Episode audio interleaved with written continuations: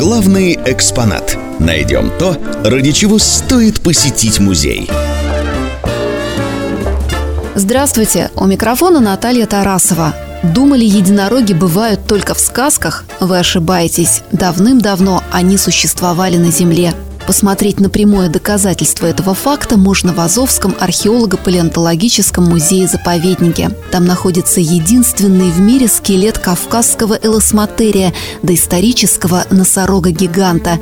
Именно это чудовище, по мнению некоторых ученых, стало прообразом мифического единорога. Сегодня мы отправимся туда, чтобы познакомиться с ним поближе и узнать, что думают об экспонате посетители музея. Это не единорог, это носорог. Единорог – это волшебная лошадь с одним рогом белого, а бывает даже синего цвета. Обитает она не в неизвестных местах, а из своего рога она может пускать радугу, блестки, радость и счастье.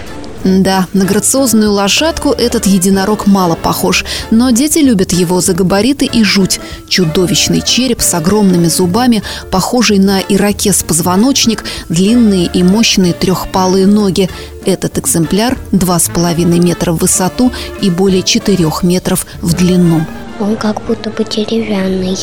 Думаю, просто кости от земли немного полиняли. Написано, что это вымерший носорог кавказский, элазматерий. А так и не скажешь, потому что рога-то нет. Может быть, он был не костяным, а каким-нибудь гибким, типа хобота сверху. У него не два рога, как у носорога. У него он всего один. Но на черепе вместо этого рога просто бугор. Это был носорог. Когда он начал разлагаться, рог у него отвалился и стал бугром. Потому что рог – это не кость.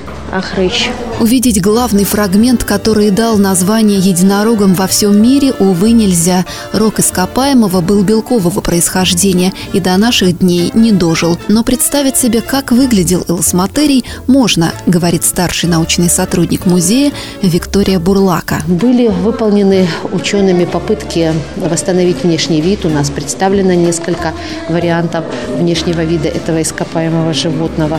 А, представители э, рода элосматериев э, появляются в позднем плеоцене на территории Восточной Азии, затем расселяются в Среднюю Азию, Восточную Европу. А, интересно, что в Южной Франции, в пещере Руфиньяк, на стене одной из пещер а, находится изображение однорогого носорога, а, вот как раз э, эласматерия. Однако в Европе не встречаются костные остатки эласматериев.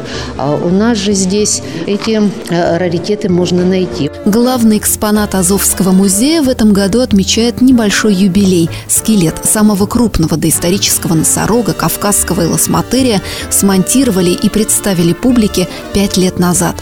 А нашли его гораздо раньше. Это произошло в 1912 году на Таманском полуострове во время раскопок древнейшего палеонтологического памятника Европы «Синяя балка». Около миллиона лет назад стада этих чудовищ бродили по приазовским степям. Как и современные, древние носороги были травоядными. Они пережили несколько ледниковых эпох, но в период последнего оледенения, которое закончилось 10 тысяч лет назад, вымерли. Почему? Загадка. Возможно, причиной стали первобытные охотники. Внимание! Вопрос. Сколько костей использовали реставраторы Азовского музея, чтобы собрать скелет кавказского элосматерия? Ждем ваших ответов в понедельник с 7.00 до 7.30. Угадавшему билет на семейный поход в Азовский археолого-палеонтологический музей-заповедник. Ведущий ток-шоу «Ранняя пташка» объявит победителя.